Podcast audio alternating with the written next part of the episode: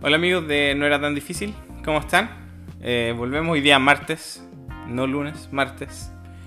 Eh, temas logísticos y, y operacionísticos eh, atentaron contra el ritmo, pero febrero va a ser así en realidad.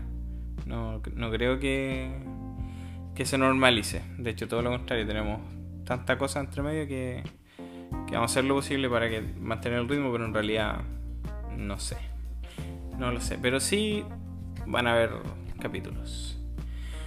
Como dijimos antes, vamos a empezar a hablar acerca de la Tierra y, y el Seol. En realidad el Seol lo vamos a dejar para el miércoles, pero hoy día vamos a ver eh, cómo se hablaba de la Tierra eh, en su estado de, de, de, nada, cuando estaba en el estado de la nada, en este estado pre-creación. Eh, así que hoy día vamos a hacer un tour bíblico de todas las veces que se habla de la Tierra en situaciones de, creación y de creación y cómo se avanza en, la historia dependiendo de, la situación que se esté viviendo. Así que nos vamos a ir obviamente a Génesis 1.2 donde dice ahora la tierra estaba desordenada y vacía. Eh, o, cuando dice que era un caos total. Y en eso la, la, palabra hebrea que se ocupa, en realidad las palabras hebreas que se ocupan son tohu babohu. ¿Y tohu babohu qué significa? Vacío, inhabitado, yermo, que es una palabra que acabo de aprender. No sabía lo que era un yermo y digamos a ver que eh, la, la tierra es descrita como un yermo y ahí voy a explicar qué es. Para eso nos vamos a ir a Deuteronomio 32, 9 y 10. Dice, porque la porción del Señor es su pueblo, Jacob es su herencia asignada. Lo halló en una tierra desolada, en la rugiente soledad del yermo. Lo protegió y lo cuidó, lo guardó como a la niña de sus ojos. ¿Qué carajo es un yermo?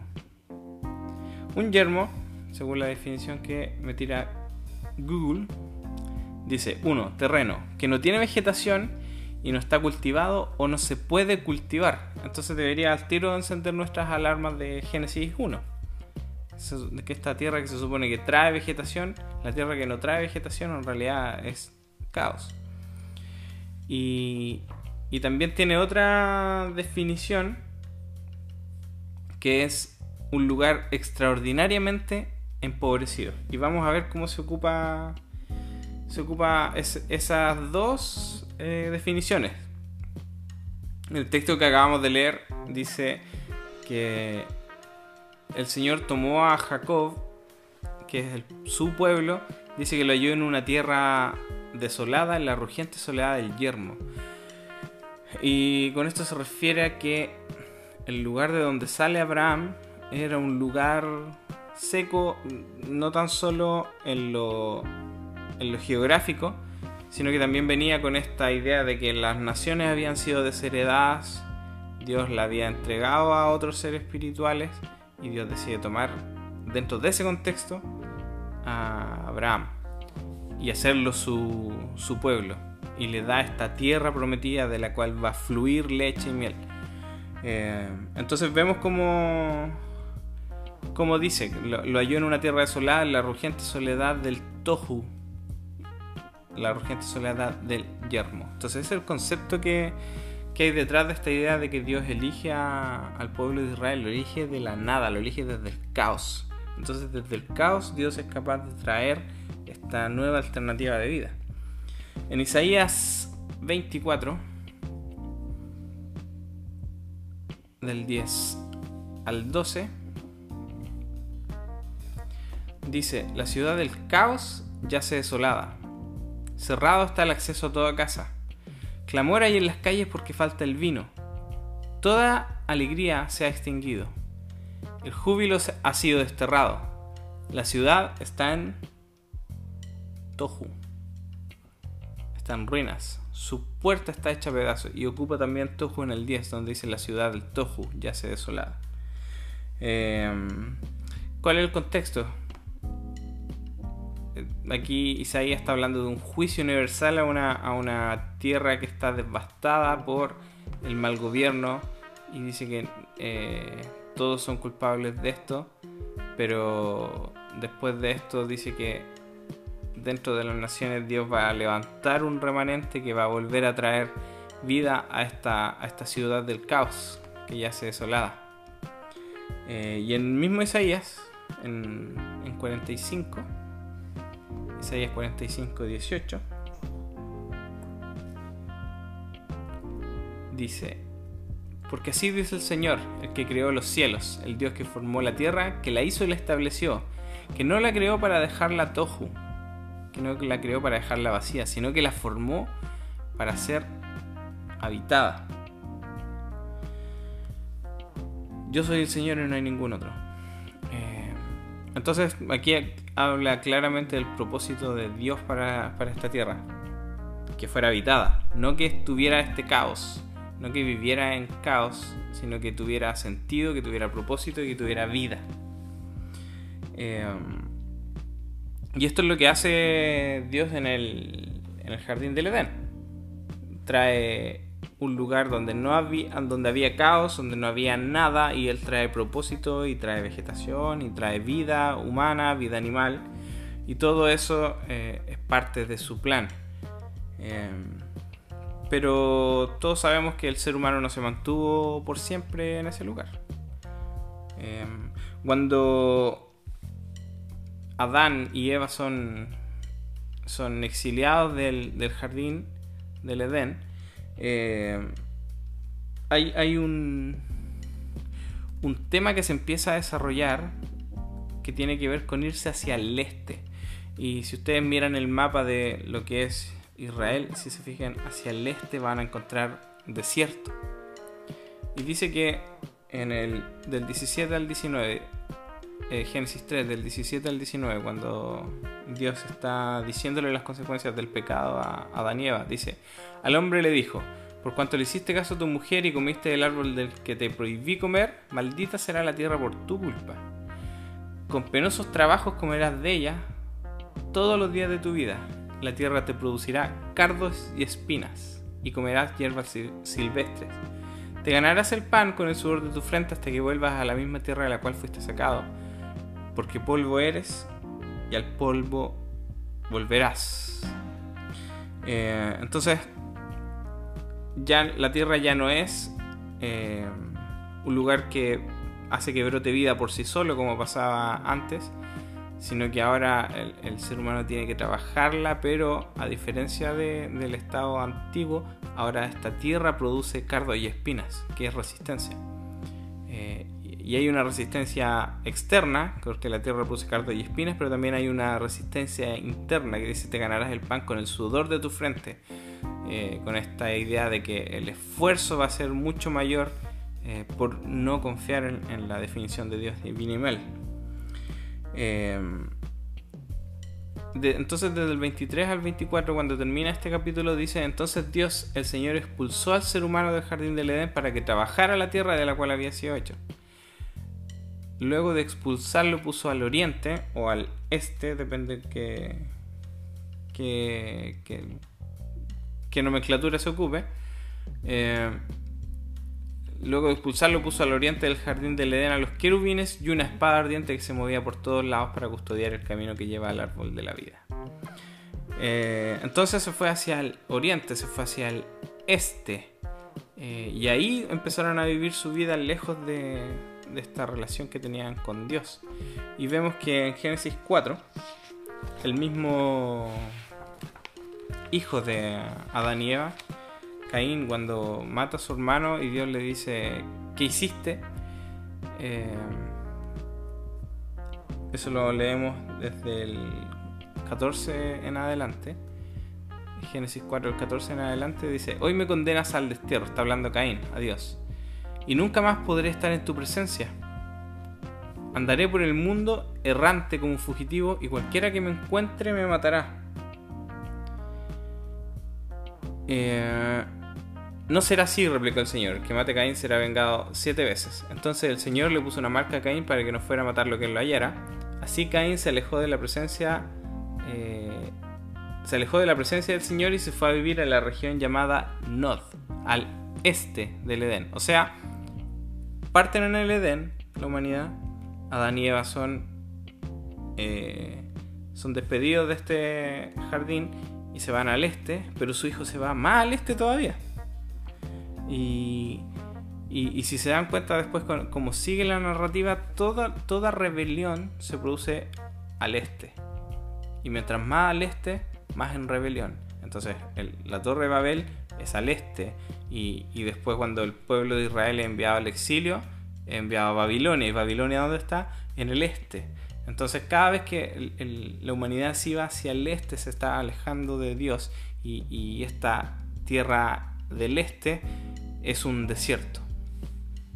Lo cual nos dice que esto no es el propósito de Dios. El, propósito de Dios es que el hombre viva en un lugar donde hay vida. Eh, pero el ser humano decide alejarse e irse cada vez más lejos de Dios, cada vez más al este, cada vez más al este, representando eh, esta lejanía con el lugar donde está el árbol de la vida. Deciden alejarse de la vida, eh, yéndose hacia, en dirección contraria. Vamos a ver también que este lenguaje no tan solo se ocupa para, para referirse a, tierras eh, que ya estaban en esta condición de, destrucción o de, o de nada, sino que vamos a ver cómo las situaciones de, de guerra, las situaciones de, de destrucción, ya sea humana o no, generaban que las ciudades se transformaran en, en yermos. Y, y eso lo vamos a ver ahora a la vuelta de la pausa.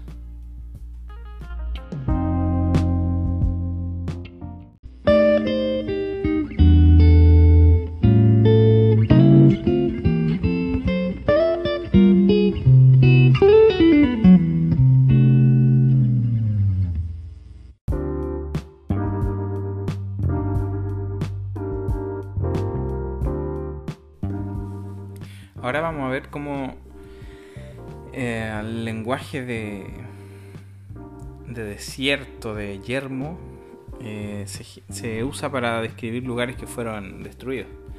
Y partimos con el, el emblema de, de, la destrucción bíblica, que es Sodoma y Gomorra, en Génesis 19. No, perdón, Génesis es... Sí, Génesis 19 dice en el 25, así destruyó esas ciudades. Voy a partir de antes. Entonces el Señor hizo que cayera del cielo una lluvia de fuego y azufre sobre Sodoma y Gomorra. Así destruyó esas ciudades y a todos sus habitantes junto con toda la llanura y la vegetación del suelo. Entonces, se fijan, habla de, de esta destrucción y habla de que se destruyó la vegetación del suelo y que no quedaron ciudades, no quedaron habitantes, no quedó nada de, de, de lo que era una ciudad y donde el ser humano se podía establecer. Y ese mismo lenguaje se ocupa para hablar de Edom. Edom, eso está en Isaías 34, del 10 al 15.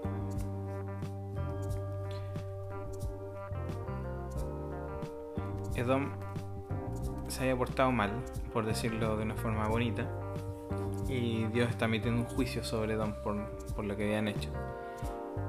Básicamente se aprovecharon de un pueblo que había sido saqueado y, y, los atacaron mientras estaban destruidos.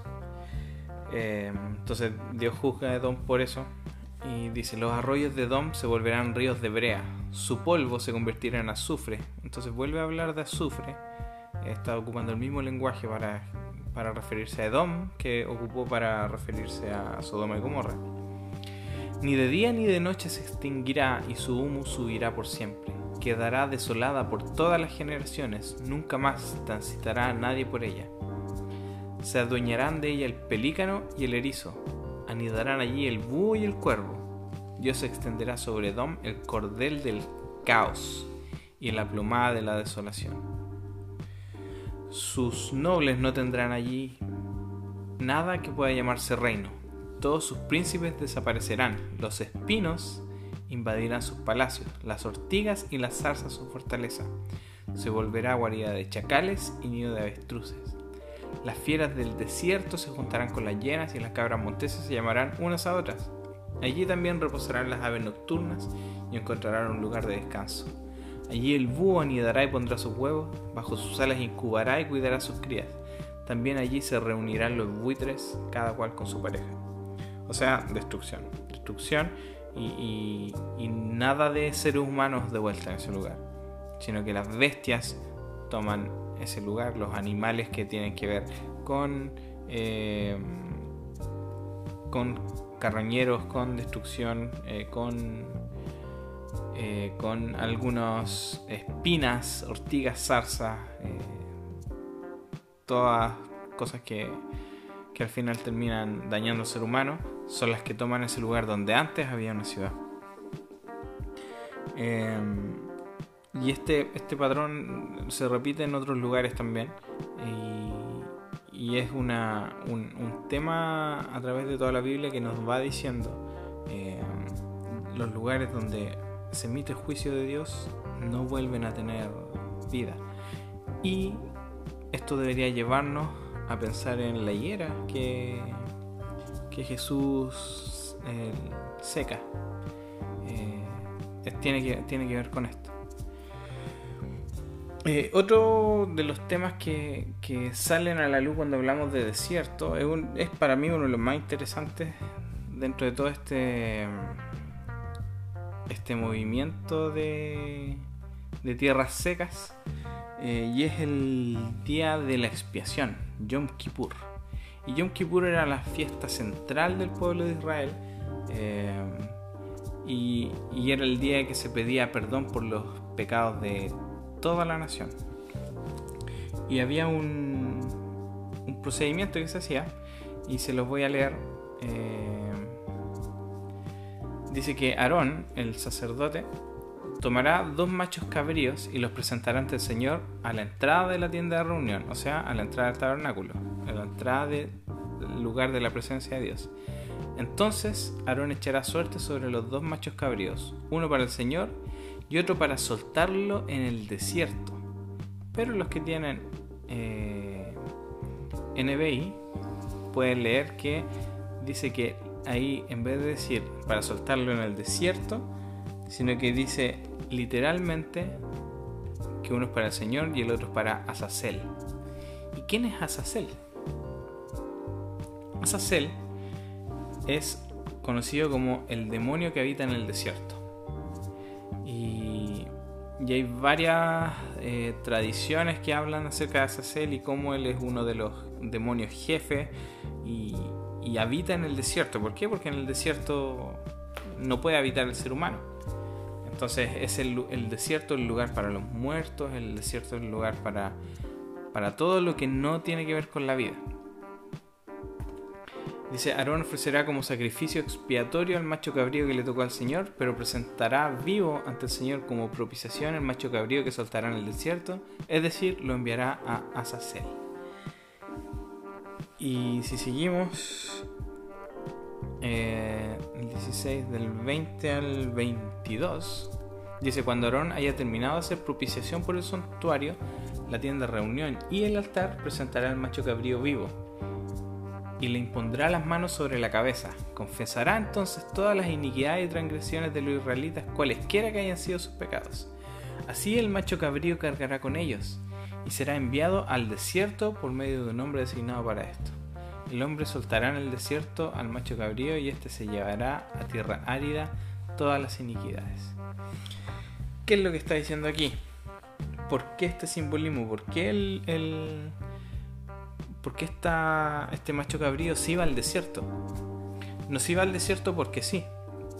Se iba al desierto porque este macho llevaba sobre sí todos los pecados del pueblo de Israel. Y el pecado no correspondía en, la presencia de Dios, sino que le corresponde a Azazel, a este demonio del desierto, este demonio del caos. Y, y, él, se le envía toda esta carga de pecados porque allá pertenece. el pecado pertenece en el desierto, en el lugar donde no hay vida. Acá nosotros nos mantenemos con vida y por eso se, derramaba la sangre que simboliza la vida del, del macho cabrío. Eh, entonces el desierto termina siendo el lugar donde el pecado, la muerte, todo lo que tiene que ver con, lo que nos aleja de Dios, eh, tiene residencia. Y, simbolizado también en este demonio llamado Azazel. Eh, al final de cuentas, el, resumen de todo esto es que el pecado no pertenece al lugar donde habita Dios, sino que pertenece en el lugar del caos. Y, siempre el pecado termina en el lugar del caos, como vamos a ver eh, más adelante. Ahora, estos procesos también son a la, inversa. En, todo este, este lenguaje de destrucción que traía de vuelta la, condición de, desolación en la tierra, también se producía al revés. Cuando Dios intervenía en una situación, podía volver a traer vida en un lugar que no la tenía. Y eso lo podemos ver como ejemplo en Isaías 41, del 17 al 20.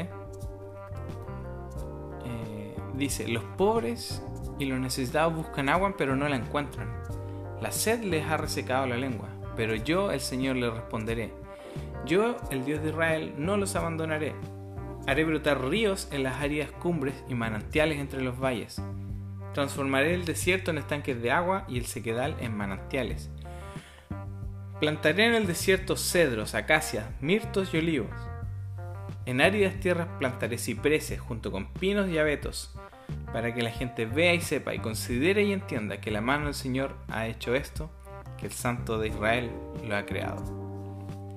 Entonces vemos cómo pasa el, proceso contrario, se me cayó lo apunte. Pasa el, proceso contrario. en vez de haber juicio sobre un lugar en específico, ahora el juicio es de resurrección. Eh, y, vamos a ver que eso también es un tema más adelante en el próximo capítulo.